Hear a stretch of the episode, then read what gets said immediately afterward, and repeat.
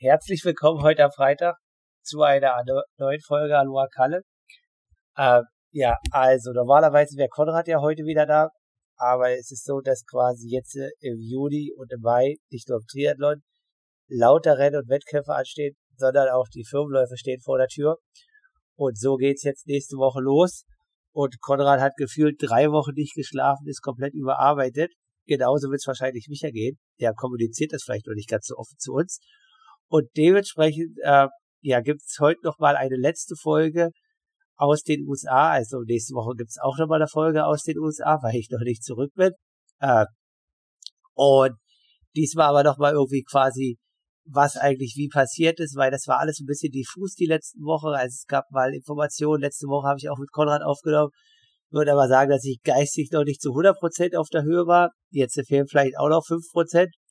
Aber auf alle Fälle bin ich definitiv reflektierter und kann das Ganze irgendwie einschätzen und auch einordnen. Und deswegen, äh, ja, da haben wir uns halt gedacht, wer eignet sich besser als meine Freundin, die das irgendwie jetzt in dreieinhalb Wochen gemanagt hat oder miterlebt hat. Ähm, da noch mal vielleicht ein bisschen ins Detail zu gehen, aber jetzt auch nicht zu 100 Prozent, weil ein bisschen Privatsphäre sollte auch noch sein. Aber jetzt erstmal zu den Only Good Vibes. Ähm, die Firmenläufe. Was steht an und wo steht was an? Hallo, liebe Aloha-Kalle-Hörer. Ich freue mich heute, Konrad hier am Mikro vertreten zu dürfen. Liebe Grüße an Konrad und Micha, haltet gut durch. Ich weiß, äh, ihr habt den Schreibtisch richtig voll, ähm, aber ihr macht mit den Firmenläufen jedes Jahr so viele Menschen und so viele Firmen glücklich und bringt da einfach auch super Abwechslung mal in diesen Firmenalltag rein. Deswegen, ja, alles, was ihr tut, hat am Ende, also wird sich am Ende wieder wie jedes Jahr einfach zu tausendmal mehr auszahlen.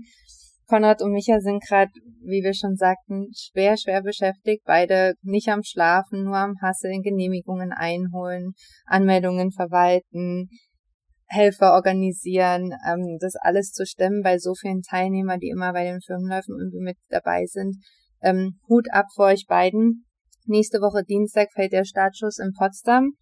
Dort hat Konrad erzählt, waren immer bei Rekordteilnehmerzahl über 4700 Menschen, die ja da teilgenommen haben. Wahnsinn. Also muss man sich einfach mal vorstellen, so viele Menschen, die da mit der Firma laufen und einfach einen richtig schönen Tag erleben. Also eine mega coole Sache, die ihr da ins Leben gerufen habt. Und am 28. Juni, also für alle, die noch Lust haben und vielleicht bei einer Firma arbeiten, wo sie denken, hey, das, das wäre auch eine schöne Sache für uns. Also am 28. Juni ist in Leipzig der Firmenlauf. Da könnt ihr euch auf jeden Fall noch anmelden. Telefonnummer von Konrad könnt ihr ihm einfach schreiben auf Instagram. Oder es gibt bestimmt auch eine offizielle Anmeldeseite. Müsst ihr mal schauen. Ähm, da bin ich jetzt gar nicht so in der Thematik, aber auf jeden Fall würden sich die zwei irre freuen, wenn so viele Teilnehmer wie möglich wieder am Start sind. Und ähm, ich weiß, dass die Firmenläufe schon gut ausgebucht sind, aber ich glaube, ein, zwei Plätze, so schaufeln sie da immer noch frei. Zu den anderen Terminen einfach mal online gucken, beziehungsweise wird Konrad dann, weil die sind dann erst wieder im August, September, da wird Konrad dann bestimmt im ja, im nächsten Triathlon, auch im nächsten Triathlon, im nächsten Podcast nochmal ein bisschen genauer eingehen, wenn es dann einfach ein bisschen näher rückt. Genau. Also, ja, liebe Grüße an Konrad und Micha, haltet gut durch. Wir freuen uns auf jeden Fall, wie es nächste Woche Dienstag in Potsdam aussieht und freuen uns besonders drauf, wenn wir dann ja am 28. Juni auch in Leipzig sein werden, weil wie es aussieht, wird unser Sommer auf jeden Fall erstmal in Deutschland stattfinden aufgrund von dem Unfall von Markus und deswegen werden wir da auf jeden Fall auch mal vorbeischauen, oder? Ja, definitiv. Also vielleicht äh, werde ich auch nicht nur bei dem Firmenlauf, sondern vielleicht auch bei anderen Veranstaltungen Vielleicht darf ich sogar Fahrradfahrer sein oder Helfer. Mal schauen. Also auch dem Sport mal was zurückgeben. Äh, viele Veranstaltungen mussten abgesagt werden. Äh, das Ehrenamt wird gesucht. Du sprichst es gerade an. Also die Genesung, wo wir gleich nochmal drauf reingehen, ist sehr, sehr, sehr schnell und äh, geht natürlich in großen Schritten voran. Ich krieg auch immer wieder aber Nachrichten von Leuten, äh, geht es vorsichtig an. Auch mein Trainer sagt zu mir, okay, wir machen das diesmal ganz behutsam und äh, ja, so wie ich halt schon gesagt habe, äh, drei Wochen, dreieinhalb Wochen sind jetzt um. Die Form ist weg. Und äh, ob nur noch dreieinhalb Wochen Form weg oder sechseinhalb Wochen Form weg, äh, da muss ich einfach realistisch sein. Das dauert seine Weile, sein Prozess. Also mein Ziel im Oktober, November den Rennen zu machen, ist auf alle Fälle doch da. Ich stress mich da aber jetzt nicht, weil äh, ja aufgrund einfach der ganzen Geschehnisse und der Verletzung sind natürlich in Deutschland jetzt noch ein paar Nachuntersuchungen notwendig und dann auch wieder Leistungssport auf dem Niveau zu betreiben, wo ich herkam. Das dauert halt einfach eine Zeit, ne? So schnell wie es jetzt verschwunden ist, kommt es halt nicht wieder. Also es kommt wieder, davon bin ich überzeugt. Aber natürlich brauche ich einfach eine Aufbauphase, kann jetzt nicht gleich irgendwie mit 80er oder 100er Woche im Laufen anfangen, sondern ja, da vertraue ich ganz meinem Trainer Daniel, dass der das halt alles in Ruhe und behutsam aufbaut. Und dann müssen wir uns einfach die Zeit geben. Ich habe definitiv Bock. Äh, es motiviert mich auch jetzt quasi hier jeden Tag irgendwie spazieren zu gehen. Äh, das hätte ich mir beim Leben nicht vorgestellt, dass ich jeden Tag irgendwie eine Stunde, anderthalb Stunden spazieren gehen würde. Aber es tut mir sehr gut, meinen Körper irgendwie in Bewegung zu greifen. Also ganz, ganz nach dem Motto von irgendwie Animal Sana Corpo, also Essex. In einem gesunden Geist lebt ein gesunder Körper. Hm. Äh, ich arbeite dran. Äh, Athletik geht auch schon wieder. Aber natürlich jetzt äh, intensive Sachen wie, wie Laufen oder Radfahren, da muss man einfach vorher auch wirklich mit Experten sprechen, wann man wieder anfängt und äh, kein Risiko eingehen. Also ja, nicht umsonst haben wir ja auch das äh, quasi Schiff gewählt und nicht den Flug. Äh, natürlich, ja, ich würde lieb gerne jetzt einfach hier nächsten Morgen oder übermorgen in den Flieger steigen und jetzt nicht erstmal am Freitag, wenn ihr jetzt die Folge hört, auf nach New York fahren innerhalb von fünf, sechs Tagen und dann nochmal sechs Tage Schiff. Aber ich bin auf alle Fälle dankbar. Äh, es sind jetzt noch 14 Tage und dann endlich wieder der Heimat zu sein. Thema New York, äh, mega cool. Äh, einer unserer Hörer, Matthias Stunze, auch ehemaliger sächsischer Triathlet, jetzt New Yorker Triathlet, äh, zweifacher Familienvater, sehr, sehr guter Freund von Konrad, hat geschrieben, okay, hier, kommt doch einfach bei uns vorbei und da musst du nicht in irgendein Hotel in New York, was mega überfüllt ist in der Innenstadt, in der Hektik und so weiter, kannst bei uns entspannen freue ich mich auf alle Fälle drauf, ihn wiederzusehen. Ich habe äh, 2010 mit ihm ein Trainingslager erlebt oder auch die ein oder anderen Wettkämpfe früher in der zweiten Bundesliga äh, vor 13 Jahren oder vor 12 Jahren. Und äh, natürlich wäre der Anlass äh, schönerer, wenn es irgendwie eine Wettkampfreise wäre oder und so weiter. Trotzdem auch von meiner Seite nochmal aus äh, mega cool in so einer Situation, dass sich dann Leute melden und da irgendwie Hilfe äh, oder Support anbieten. Ähm, weil es halt schon irgendwie einfach entspannter ist, als dann in meinem Hotel zu schlafen. Genau. Und jetzt heute nochmal, also wir würden einfach nochmal einen kleinen Rückblick machen, was wie passiert wird. Ab nächste Woche geht's dann aber komplett wieder zurück zum Triathlon. Ich brauche auch noch ein, zwei Wochen, um komplett drin zu sein. Also ich habe die Ergebnisse aus Mabea mitbekommen, äh, auch von der Challenge Fresenius. Äh, Markus Tomschke hat mir gesagt, dass er halt relativ zufrieden war mit seiner Leistung, aber nicht mit dem Endergebnis äh, in Spanien beim Rennen. Andi 13 war, glaube ich, 6. 7. Nico Mann hat gewonnen. Ich denke aber, dass ihr in den ein, zwei Wochen, äh, wo wir da jetzt nicht so ganz im Detail drüber sprechen, auch viele Infos aus anderen Podcasts hört. Dafür gibt's genug Triathlon-Podcast. Trimark berichtet auch immer über jedes Rennen. Deswegen, äh, ja, gebt uns doch ein bisschen Zeit. Äh, wir geben im Juni auf alle Fälle dann auch in Richtung sportlicher Sicht wieder richtig Gas. Äh, wir wollen nämlich kein Krankheits- und Gesundheitspodcast werden. Ich halte euch dann quasi so diffus über auf Laufenden und freue mich dann Ende des Jahres nochmal ein cooles Rennen abzufackeln, äh, ja, und ordentlich Gas zu geben und jetzt äh, die Regeneration in großen Schritten voranzuschreiten. Aber nun nochmal zu den ganzen Geschehnissen. Äh, also, ich fange jetzt einfach ganz knallhart an. Äh, wir haben heute halt Donnerstag und gestern am Mittwoch, weil bevor wir halt am Freitag losfahren, hatten wir nochmal beim operierenden Chirurgen einen Termin, einfach nochmal, um die ganzen Sachen abzuklären mit der Reise, ob das okay ist, ob das ein Risiko darstellt und so weiter. Und eigentlich war das ein sehr erfreulicher Termin und ähm, auch schön zu sehen, weil ähm, er schon erstaunt war und meinte, ja gucke, dreieinhalb Wochen später, er spaziert hier rein, als ob, ob nichts gewesen ist. Aber nach dem Termin habe ich irgendwie erst mal eine halbe Stunde, 40 Minuten gebraucht, das alles zu verarbeiten. Und äh, auch irgendwie danach war ich relativ platt, weil man gestern dann einfach irgendwie erstmal aus meiner Perspektive mitbekommen hat, was wirklich passiert ist, wie knapp es war und äh, wie viel Glück ich hatte und wie viel Schutzengel wahrscheinlich immer über mich gekreist sind. Und äh, auch wenn ich manchmal ein bisschen ungeduldig bin und meiner Freundin sagt, ja, ich würde jetzt gerne das schon wieder und das schon wieder und hier und da. Äh, also im Alltag denke ich, bin ich wieder relativ safe, aber dann wird man irgendwie wieder so ein bisschen geerdet und sagt so, okay, krass, äh, sei einfach mal dankbar für die Situation, wie sie gerade ist. und das andere kommt alles peu à peu wieder. Genau, aber jetzt äh, kurze Frage an dich, Sophie, weil du warst gestern auch bei dem Termin dabei oder beziehungsweise längere Frage. Äh, gestern wurde mir erstmal klar, was es halt wirklich war, aber du hast ja irgendwie die 14 Tage auf Intensivstation mitbekommen. Ich habe davon nicht so viel mitbekommen. Äh, wusstest du in dem Moment, dass es so ist? Äh, wie geht man damit um? Und äh, ja, also mich hätte es halt gestern schockiert. War das für dich in dem Moment auch klar, dass es so krass ist? Oder äh, ja, wie war die Situation für dich am Unfalltag und dann auch ja kurz danach? Eine schöne Frage. Also mir war eigentlich mit dem Moment, also dein Unfall war ja am Dienstag, am 18. April, und mir war mit dem Moment, wo ich von deinem Telefon, von einer Pflegerin von der Notaufnahme eine SMS bekommen habe mit dem, mit der Info, bitte rufe das und das Krankenhaus an, ähm, schon klar, dass es was Schlimmes sein wird, weil ich kenne dich und wir waren da vier Tage vor dem Wettkampf ähm, vom Ironman Texas und ich wusste, du lässt dich nicht wegen irgendwie einer Prellung oder irgendeiner Kleinigkeit mit ins Krankenhaus nehmen. Also wenn du noch in der Lage gewesen wärst, irgendwie erstmal nach Hause zu gehen oder mir vor allem auch selbst zu schreiben oder anzurufen, hättest du das getan. Dementsprechend wusste ich in dem Moment, wo die Nachricht kam, dass was Schlimmes passiert ist, dass es so tragisch schlimm ist, ähm, habe ich in dem Moment natürlich versucht, irgendwie mein, meine Gedanken ein bisschen zu ordnen und nicht gleich ähm, irgendwie vom Schlimmsten auszugehen. Ähm, ich bin ja dann in die Notaufnahme gefahren, habe mir dabei natürlich viele Gedanken gemacht, weil ich ja gar nicht wusste, was, was passiert ist oder wie es dir geht.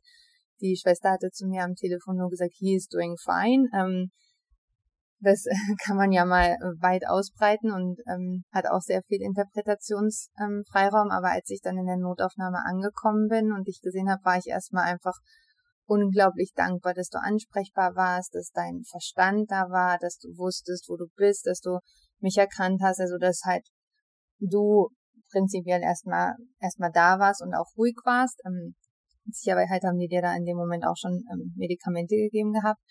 Und als ich dann gesehen habe, dass ähm, auf deiner linken Seite eben dieser Einschlag ist, ähm, der natürlich auch in dem Moment geblutet hat und durch Blut das alles nochmal ein bisschen schlimmer auch aussieht. Ähm, aber ich natürlich auch die Tiefe in dem Moment gesehen habe, wusste ich schon, dass das eine, eine längere Operation wird, beziehungsweise war ich mir in dem Moment, wir waren eben in den USA, ich hatte so eine Situation in den USA noch nicht und man hört ja auch sehr viel über die USA, klischeehaft, ähm, was das Krankensystem angeht, was das Versicherungsthema angeht, kann ich alles nicht bestätigen. Also die USA medizinisch für mich ganz weit oben, ähm, auch was was die Betreuung angeht, auch was, also unabhängig davon, ob man eine Versicherung hat oder nicht, das hat am Anfang überhaupt gar keine Rolle gespielt.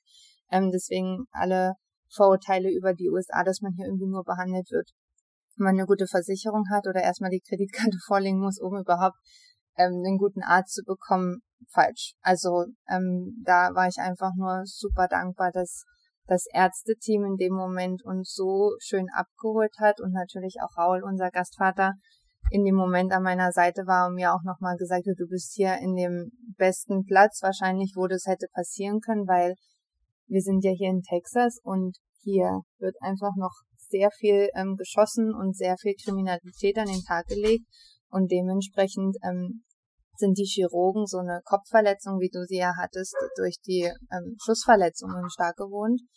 Und ähm, als dann eben das Krankenhaus, wo du in der Notaufnahme warst, uns gesagt hast, dass sie einen Arzt gefunden haben, der dich morgen operieren würde, also am Mittwoch, war ich da erstmal ähm, sehr glücklich drüber. Natürlich gingen da auch noch viele Gedanken durch den Kopf, aber man hat ja in so einem Moment immer die Wahl, ob man jetzt ähm, den Kopf hängen lässt, plump gesagt, oder ob du dich darauf konzentrierst, was eben da ist. Und ich war in dem Moment einfach dankbar, dass dass es deinem Verstand gut geht, dass es deinem Körper gut geht und ich wusste in dem Moment schon, dass ähm, wir das so hinbekommen würden, dass du auf jeden Fall langfristig wieder ähm, deinen Traum vom Triathlon und deinem Traum generell, weil es deine Lebensvisionen sind, ähm, verfolgen kannst, ohne davor mit dem ähm, operierenden Arzt gesprochen zu haben. Ähm, wir waren in dem Moment noch in der Notaufnahme von einem anderen Krankenhaus und wurden dann eine Stunde später, also du mit dem Krankentransport, ich dann mit dem Auto hinterher, ähm,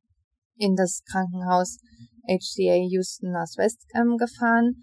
Und da, die Nacht war dann natürlich kurz ähm, und zum glücklicherweise kam am nächsten Morgen, ich glaube gegen 7 Uhr, ähm, schon der Dr. Bailey, also der Arzt, der dich dann auch im Gesicht operiert hat, plus nochmal einen Augenarzt, der uns dann ähm, bestätigt hat, dass dein Auge gesund ist, was natürlich auch ähm, eine großartige Nachricht in dem Moment war. Also erstmal, dass dein linkes Auge da ist und du es behalten kannst und dein rechtes Auge einfach scharf sehen kann. Ähm, und dementsprechend war das einfach eine, eine super schöne Nachricht. Und als dann Dr. Bailey kam, ich mochte ähm, von Anfang an seine, seine optimistische Art. Also er hat ganz klar gesagt, ähm, das ist eine krasse Verletzung ähm, und die OP wird den ganzen Tag dauern und er muss für die OP ähm, für den Tag, an den er dich operiert, deswegen hat er dich auch nicht direkt am nächsten Tag operiert, hat er gesagt, er muss eben erst ähm, halt ein paar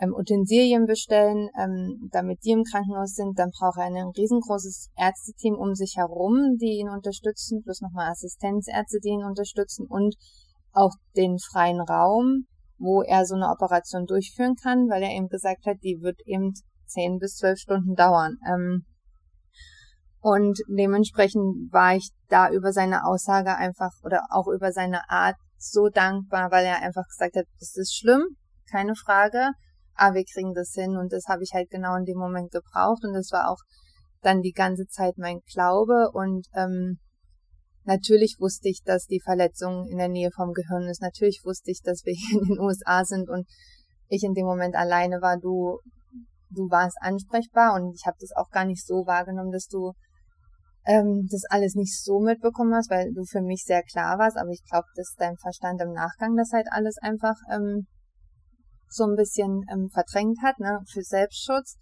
Ähm, aber in dem Moment war ich einfach, also habe mich darauf konzentriert, was da ist, dass wir den Arzt haben, dass wir hier an einem guten Ort sind, dass ähm, wir ein sehr, sehr gutes Supportsystem dann auch von Deutschland relativ schnell um uns herum hatten. Also ob es Daniel ist, dein Trainer oder dann eben deine Familie oder meine Freundin Luisa, die glücklicherweise in den USA lebt und dann auch direkt zu mir geflogen ist. Also so hatte ich einfach sehr viel Rückhalt und Unterstützung und natürlich auch durch ähm, Familie Luzado, bei der wir ähm, jetzt die ganze Zeit wohnen, ähm, um halt einfach auch Kraft für dich zu haben. Und natürlich gab es Momente, wo ähm, dann irgendwie die Narkoseärzte kamen oder die Schwestern kamen oder tausend Untersuchungen kamen, die schon auch, ähm, wie soll ich sagen, ähm, dass man sich eben also sorgenvolle Nachrichten gebracht hat, aber ich habe das dann so also ich habe vor allem dem Dr. Bailey vertraut und das, was er mir gesagt hat. Und es war alles, was für mich gezählt hat. Also ich wusste, das ist eine schlimme OP, aber ich wusste, ich kann ihm vertrauen. Ich wusste, dass er dich gut operieren wird und ich wusste, dass du langfristig davon keine Schäden tragen wirst. Das wurde mir in dem Moment zwar nur vom Dr. Bailey bestätigt, ähm, aber das war halt mein, mein einziger Glaube und das, was mir in dem Moment halt die Kraft und den Halt gegeben hat. Ähm, und glücklicherweise ähm, lag ich damit richtig, denn sonst würden wir heute nicht hier sitzen und reden und würden nicht morgen dann die Rückreise sozusagen nach Deutschland zumindest mal beginnen. Genau. Ja, und äh, nochmal für alle Hörer und vielleicht auch Mediziner, ich habe das letzte Woche so ein bisschen gesagt, weil er hatte mir das ja dann im Krankenhaus gesagt, äh, was eigentlich wirklich passiert ist. Aber gestern noch war auf den Bildern und auch nochmal verdeutlicht. Also es ist halt so, dass er quasi was das auch immer war. Also ich bin mir ziemlich sicher, dass es nicht eine Schubkarre war, wie der Autofahrer sagt, sondern eine Metallstange. Äh, die ist halt unterhalb meines linken Auges im äh, Kieferbereich äh, oder Wangenbereich eingeschlagen. Und normalerweise ist es so, wenn man dort frontal einschlägt, schlägt man auch frontal ein und dann stoppt die halt nicht an der Wange, ne? Dann bricht halt der Wangenknochen und dann geht's halt geradeaus weiter. Und was äh, geradeaus weiter jetzt hier bedeutet, da brauchen wir jetzt nicht spekulieren, ne? Das äh, kann sich jeder Hörer äh, denken. Also es geht halt dann direkt ins Gehirn. Und dementsprechend äh, ist man dann, ja, einfach, es klingt hart, lebenslanger Pflegefall. In welchem Bereich auch immer. Und es war halt aber so, dass ich kann es nicht sagen, warum. Vielleicht bin ich ausgewichen, was auch immer. Jedenfalls diese Metallstange eingeschlagen ist. und dann aber nicht gerade durch ist, sondern quasi frontal, also äh, im Endeffekt waagerecht, würde ich jetzt sagen, quasi vom linken Wangenknochen über die Nase zum rechten Wangenknochen und dann halt Stopp gemacht hat. Also sie hätte auch quasi vom Winkel her noch weiter durchschlagen können, dann hätte sie auch das Gehirn erreicht. Und äh, er meinte halt eigentlich gestern dann in dem Gespräch, ja, normalerweise ist es halt, wenn äh, eine Kugel eine halt seitlich trifft, also eine Schussverletzung, wie du es gerade gesagt hast, die schlägt halt einmal durch und dann ist halt entweder kein Reden mehr, kein Sprechen mehr, kein Essen mehr, kein Gehen mehr, kein Sehen mehr. Irgendwas ist halt zerstört. Und für ihn war es halt auch in irgendeiner Art und Weise ein Wunder, äh, dass sie halt einfach dann gestoppt hat oder diesen seitlichen Einschlag hat, im Endeffekt die Knochen zerstört hat, aber halt keine Nerven. Und das ist halt einfach, wenn man das dann halt irgendwie erstmal dann versteht und das sacken lässt, dann ist so, okay, ja, ich kann jetzt zwar nicht Radfahren laufen und schwimmen, aber ist halt irgendwie, äh, wir waren ganz woanders, ne, von, von der Möglichkeit oder von was hätte passieren können. Und dementsprechend äh, dauert das dann auch erstmal eine Weile, das zu verarbeiten. Aber wie gesagt, äh, und das ist ja auch, was du halt gesagt hast, jetzt nochmal Krankensystem. Also ich habe jetzt äh, ein paar Platten im Gesicht, aber er hat halt gesagt, ja, normalerweise jetzt klingt jetzt hart, verwendet er halt dann irgendwie so Plastik oder so, weil die Leute dann halt auch irgendwie gar nicht so bestrebt sind, äh, ja, zu genesen oder keinen Bock haben oder einfach auch sozial schwach sind oder ja, wie braucht, wer jetzt eine Schussverletzung hat, der hat ja da irgendwie nicht so ein Interesse, Leistungssport im Nachhinein zu machen. Deswegen hat er halt irgendwie so relativ spezielles Metall aus der Schweiz angefordert, was, äh, was noch ein bisschen äh, gedauert hat, aber das ist halt das, was du sagst. Äh, Sinchi. Sinchi heißt Marke. Äh, gut, du kennst die Marke. Ich hoffe nicht, dass irgendeiner von den Hörern die braucht. Äh, einfach, weil die halt einfach irgendwie relativ gut ist im Bereich Knochenheilung, äh, sehr, sehr kostspielig, aber es hat halt in dem Moment für ihn keine Rolle gespielt. Was halt cool war, er meinte, in zwei Jahren will er mich hier zurücksehen. Auf dem Podium. Auf dem Podium, ich soll das Rennen gewinnen. Also ich sag mal so, ähm, wir, ich lebe meinen Traum weiter von Hawaii, halt euch auf dem Laufenden. Aktuell bin ich wahrscheinlich äh, von einem Ironman-Sieg äh, oder auch von der Hawaii-Quali äh, vom, vom Körperlichen so weit weg äh, wie wir alle vom Mond. Da bin ich realistisch, das weiß ich. Aber äh, mental bin ich definitiv schon wieder zurück und habe mich gelesen. Ja, und kann halt einfach nochmal sagen, äh, ja, danke an alle Hörer, sage ich ja jede Mal und auch natürlich an mein Umfeld, was da mega viel geleistet hat und auch jetzt im Nachhinein, also viele haben die letzte Podcast-Folge gehört, haben sich ein Bild gemacht. Ähm, ja, viele meiner medizinischen Freunde, äh, vielleicht, wenn es dann nächstes Jahr soweit ist mit der Hawaii-Quali oder Podium, dann werde ich vielleicht auch was ein oder andere medizinische Bild teilen.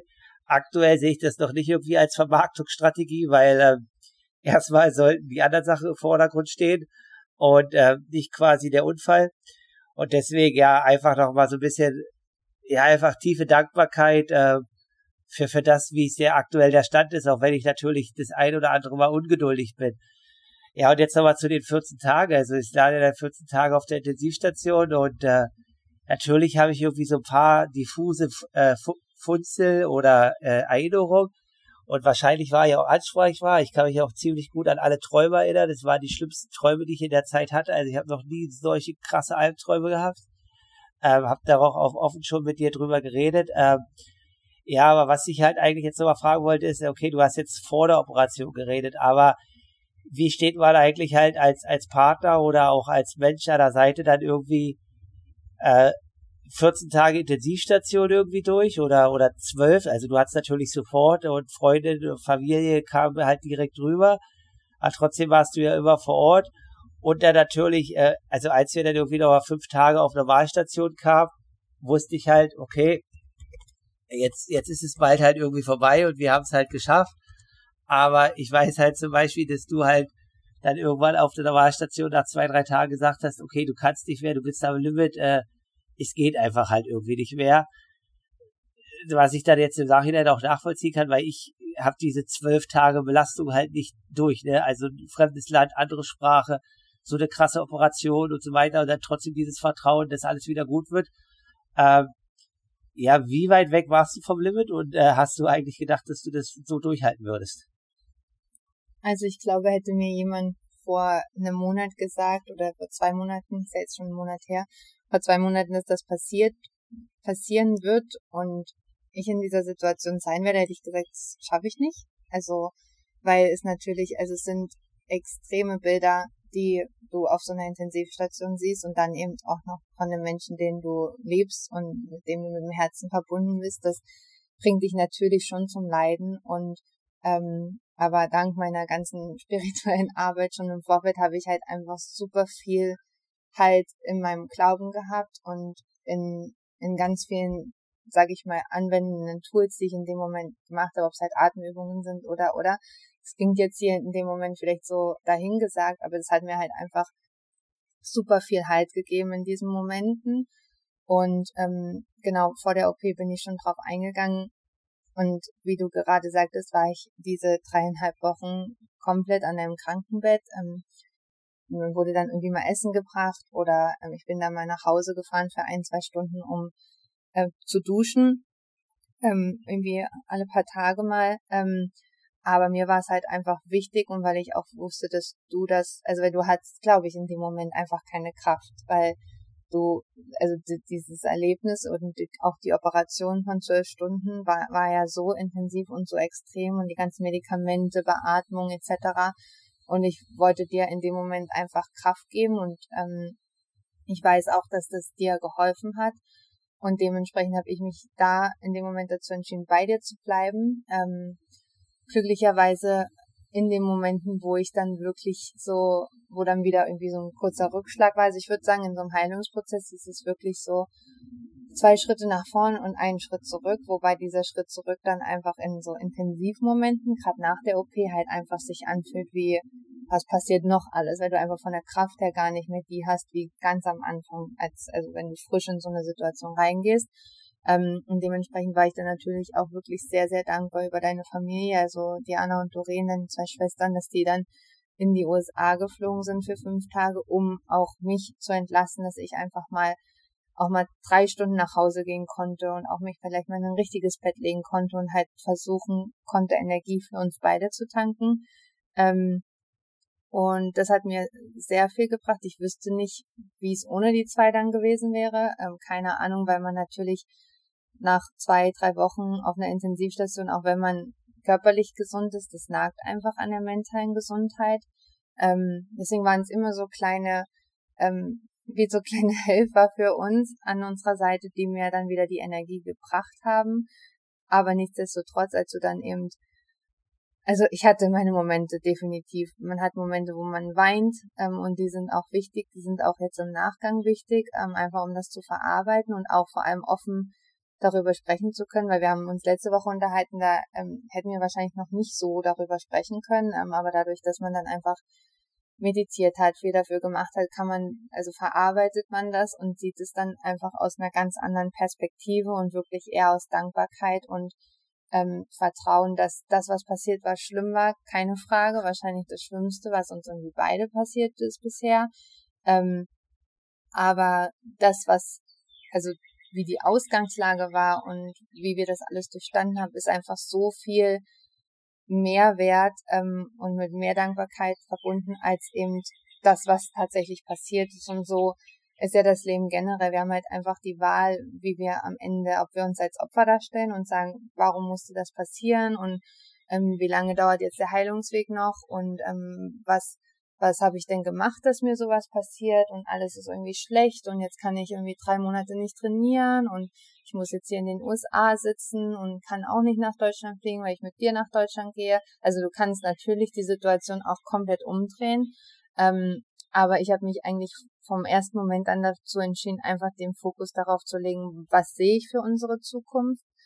Ähm, und daraus habe ich meine Gedanken und daraus habe ich meine Entscheidungen getroffen und dementsprechend bin ich jetzt einfach super froh, dass wir hier, ähm, dass das alles bisher so eingetroffen ist. Und natürlich ist es noch ein langer Weg ähm, der Gesundheit und ähm, natürlich werden auch noch viele Sachen in Deutschland auf uns zukommen, ähm, gar keine Frage. Und man kann das jetzt auch nicht dann alles schön reden und das hat alles hat irgendwie einen Grund das, das ist es jetzt auch nicht, aber ich denke, man muss halt, das Leben ist, das Leben passiert eben und es passieren halt einfach Scheißsachen und es passieren aber gleichzeitig auch viele wunderschöne Sachen.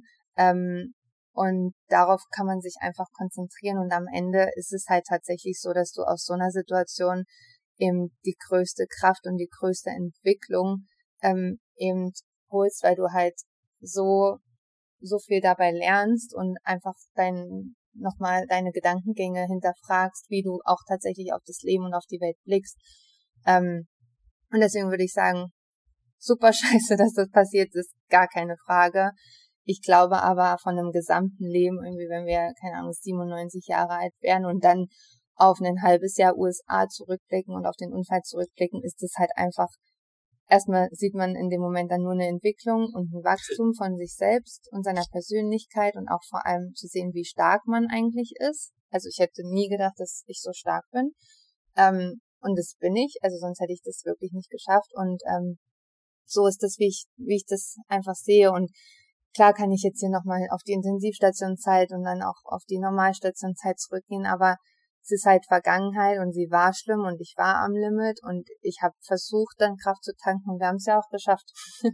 und jetzt sind wir hier und ich bin halt glücklich, dass ich gesehen habe mit jedem Tag, wo du aus dem Krankenhaus auch rausgekommen bist, ähm, dass ich gesehen habe, wie, also weil du warst natürlich nach dem Krankenhaus auch mental am Boden, ne? keine Frage. Ähm, oder hattest Momente, wo du am Boden warst und ähm, ich meine, es ist jetzt äh, eine Woche vergangen, also sieben Tage und du bist auch ganz anders, also du, du siehst es ja mittlerweile auch ganz anders, stellst dir weniger Fragen, ähm, fängst wieder an zu sehen, okay, wo willst du hin, was siehst du in der Zukunft, anstelle nur von Angst leiten zu lassen. Und ich glaube, das ist, das ist, ähm, wie man, so also wie ich oder wie wir durch so eine Situation gehen und gekommen sind. Und ähm, jeder hat da seine anderen, also jeder hat seinen anderen Weg, wie, wie man sowas ähm, aufnimmt und damit umgeht. Aber äh, für mich fühlt sich unser Weg, wie, so wie wir ihn jetzt gewählt haben, gut an. Und ähm, ich sehe dich auf jeden Fall wieder zurück im Triathlon und ich sehe dich auf jeden Fall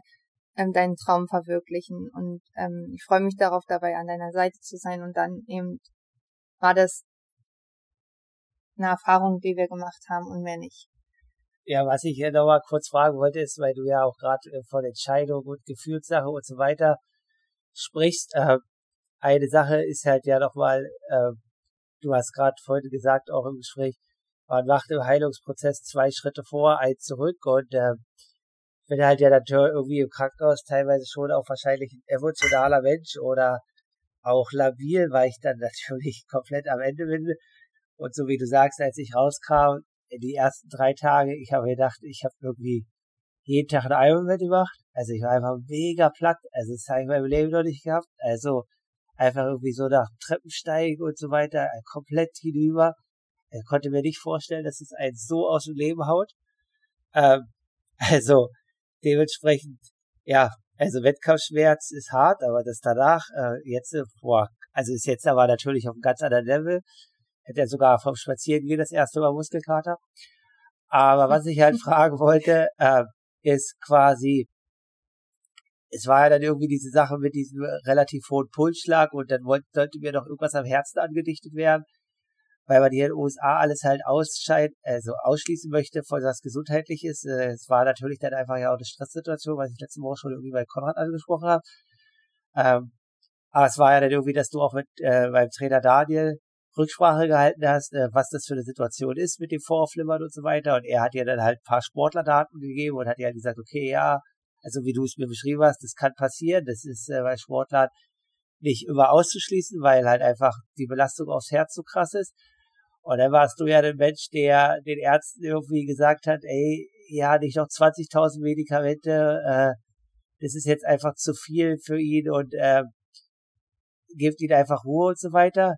Ähm, wie kommt man zu so einer Entscheidungsfindung und dann auch natürlich, äh, ja, wie versucht man sich in so einem Moment gegen natürlich doch trotzdem einfach medizinische Sache halt durchzusetzen. Also man kann den Ärzten ja keinen Vorwurf machen, die wissen ja nicht, dass ich jetzt jede Woche 30 Stunden trainiere und das irgendwie schon seitdem ich 18 oder 19 bin. Deswegen ist da vielleicht der, das Gesamtbild gar nicht da, aber ja, wie, wie ist das denn einfach da quasi irgendwie sich von seinem Gefühl leiten zu lassen und dann zu sagen, Medizin, jetzt ist mal gut, wir brauchen einfach mal Ruhe.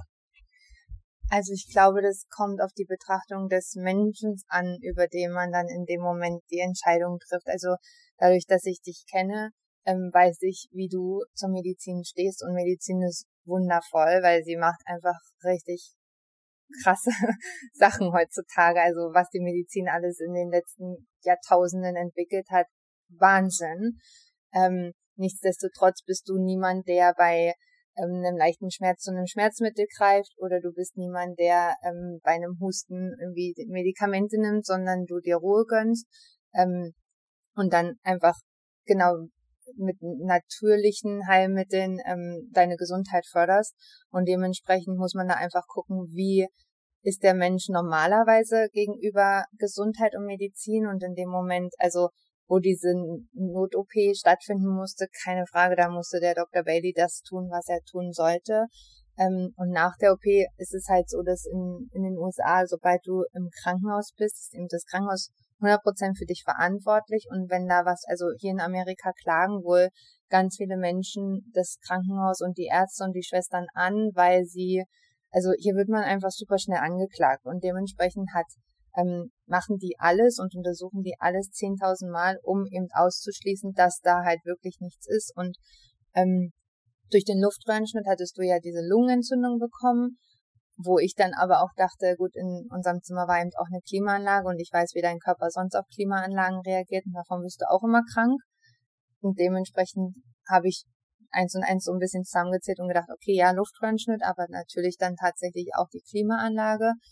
Und als dann das Vorhofflimmern kam, das kam ja nicht aus dem Nichts, sondern das kam ja, weil sie dich am Tag irgendwie vormittags zwei, dreimal ins CT geschoben haben nach der Operation, um zu gucken, dass eben kein ähm, Blut im Gehirn ist und oder kein Blut wächst oder kein Blut, keine Blut, ähm, wie nennt man das Blutklümpchen? ja, Blut, Blutgerinnsel im Körper sind. Ähm, deswegen immer Lunge ähm, geröntgt und tausend CTs und einfach immer auch super hektisch ganz viele Leute in dein Zimmer gekommen und ich, also ich kenne dich und ich weiß, dass dich so eine Situation auch im gesunden Zustand überfordert hätten und als dann halt dieses Vorflimmern kam und dein Puls auf einmal bei 165 war, ähm, plus dein Blutdruck eben ähm, gesunken, also es war einfach, dein Herz hat halt einfach ähm, ist halt in dieses Vorflimmern gegangen, ähm, wo dann Daniel tatsächlich mir auch erklärt hat, dass das bei Sportlern, ähm, dass die dafür anfälliger sind, das stimmt. Aber ich glaube, dass du, also ich habe in dem Moment gedacht, dass du da gerade einfach einen super inneren Kampf hast gegen deine Angst sowieso vor Krankenhaus und ähm, das, was um darum passiert ist und ich deswegen eben wollte, dass du eben Ruhe bekommst. Ähm, keine leichte Entscheidung, aber und ich habe auch die Ärzte verstanden, dass sie gesagt haben, sie wollen jetzt irgendwie nochmal mit so einer Kamera deine Lunge angucken und noch ein CT. Und habe ich gesagt, das können sie alles tun, aber du brauchst halt einfach mal eine Nacht Ruhe. Ne? Und ähm, was, also was soll in einer Nacht passieren? Natürlich, wenn der schlimmste Fall, was sie vermutet haben, eingetroffen wäre, wäre was passiert. Aber es war für mich einfach, also ich wusste, dass das in dem Moment, dass du in dem Moment einfach Ruhe brauchst. Und ähm, aber einfach, weil ich dich kannte und ich glaube, dass unser Unterbewusstsein auch in so einem Moment, noch wenn wir voller Medikamente sind und schlafen, das trotzdem alles um uns herum mitbekommen. Das ist ja auch total, ist ja auch logisch. Also, ne, also man bekommt ja alles mit. Kinder bekommen ja auch alles mit, auch wenn wir nicht denken, dass sie es mitbekommen. Ähm, dementsprechend habe ich mich ja dann mit deiner Schwester abgestimmt, die Ärztin ist. Ähm, und dadurch, dass ich ja, so, dass sie ja sowieso am Telefon immer dann die finalen Entscheidungen den Schwestern mitteilen musste, weil ähm, wir ja noch nicht verheiratet sind, ähm, hat sie mir dann zugestimmt und dann hatten wir unsere, unsere Ruhe und das hat sich ja dann auch bewährt und dein Herz ähm, war dann nach der Nacht wieder im richtigen Rhythmus ähm, und es ging dir wieder besser und ähm, wir haben dann eben, also das haben dann die Ärzte ja auch gesehen und die Schwestern und dann haben sie auch alles mit mehr Ruhe ähm, betrachtet und sind es angegangen. Und ich glaube einfach, wie gesagt, generell es ist einfach jeder Mensch super individuell, was, ähm, was, der, was den Körper angeht und was die Psyche angeht. Und ich habe einfach die Ärzte gebeten, nicht nur die medizinische Seite zu sehen, sondern auch die psychische Seite. Und das, ähm, das war vielleicht auch mutig, Aber ähm, das war halt in dem Moment einfach das Einzige, was, was, was sich für mich richtig angefühlt hat. Und durch die Anna hat sich das dann auch bestätigt und Daniel hat es auch verstanden. Deswegen, ich war ja mit meiner Meinung nicht allein und ich habe mich ja auch nicht gegen die Medizin gestellt, sondern ich habe einfach gebeten, wie in so vielen anderen Momenten auch dann, als du dann wieder bei Bewusstsein warst und mit, mit Gehen angefangen hast, habe ich einfach gebeten, das Mentale mitzusehen. Und deswegen durften wir dann auch mal raus, ähm, spazieren gehen zusammen mit dem Krankenpfleger und so, weil ich hab einfach wusste, dass das für deinen Genesungsprozess super wichtig ist und ähm, habe dann ja mich da vielleicht nicht ganz so beliebt gemacht auf der Intensivstation, aber es hat also in so Momenten denkt man ja nicht darüber nach, was denken jetzt die anderen, sondern ich denke einfach nur, was ist jetzt für dich gut.